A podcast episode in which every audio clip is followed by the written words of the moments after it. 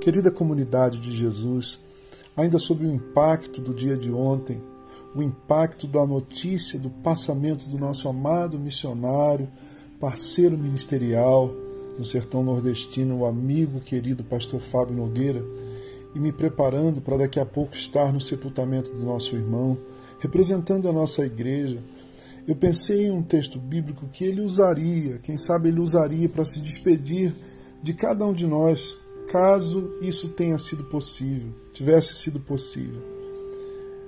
Veio ao meu coração e lembrança a fala de Paulo, apóstolo, na sua segunda carta a Timóteo, no capítulo 4 e verso 7, quando Paulo diz: Combati o bom combate, completei a carreira e guardei a fé.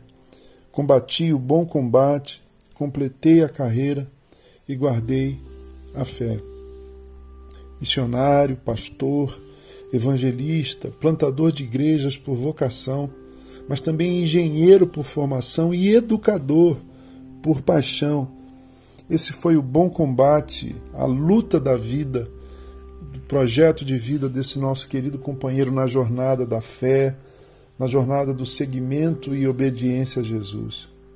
Eu também, um educador, um professor por formação, eu que trabalhei na periferia do grande Rio de Janeiro, que conheci de perto a realidade de uma educação transformadora de vidas, de uma educação geradora de novos horizontes, de educação que proporciona ascensão social.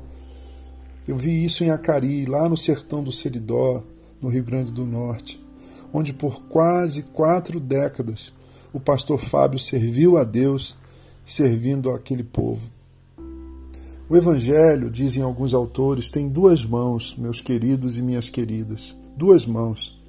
As duas mãos do Evangelho. De um lado, as boas novas e de outro lado, as boas obras.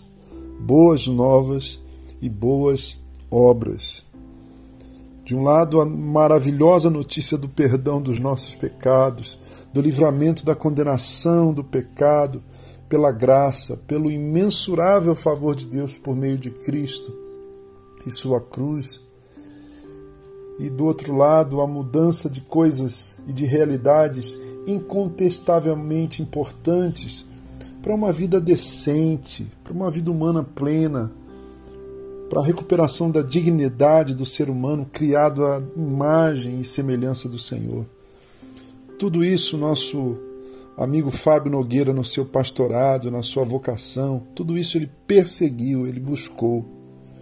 Eu conheci de perto, visitei a escola Manaim que ele fundou em Acari, onde nessas décadas centenas e centenas e centenas de crianças carentes daquela região machucada pela seca, daquela região sofrida e marcada por índices muito baixos de desenvolvimento humano.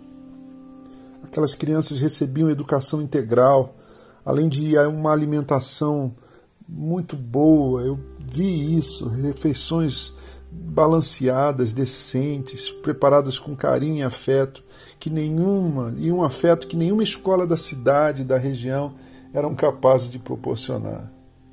Muito lindo. Eu visitei a escola, eu abracei crianças, eu vi a sua alegria na sala de aula, a sua alegria por receber amor e cuidado, o amor e cuidado que o Evangelho pode nos dar. Pois, como dizia o reverendo John Stott, nosso chamado, nossa obrigação como seguidores de Cristo, como seus discípulos, é anunciar o Evangelho todo ao homem todo e a todo homem no dia de hoje, dia 15 de outubro, dia do professor, dia em que muita gente, embora de um modo tímido, muito tímido e precário, homenageia os nossos educadores brasileiros, esses guerreiros que lutam pelo que é bom, belo e verdadeiro. Nesse mesmo dia também em que sepultamos agora o saudoso, já saudoso pastor Fábio Nogueira, nosso amigo, nosso missionário, as palavras do apóstolo Paulo vêm abraçar o nosso coração, consolar nosso coração, quando dizem, quando nos lembram que ele, o pastor Fábio, combateu o bom combate, completou a carreira e guardou a fé. Meus irmãos e minhas irmãs, que o seu exemplo tão singelo, tão belo, tão concreto de amor por Jesus e pelo povo carente do sertão nordestino, povo brasileiro, continue a nos inspirar nessa mesma direção. Deus te abençoe. Eu sou Gerson Borges e essa foi a meditação do dia.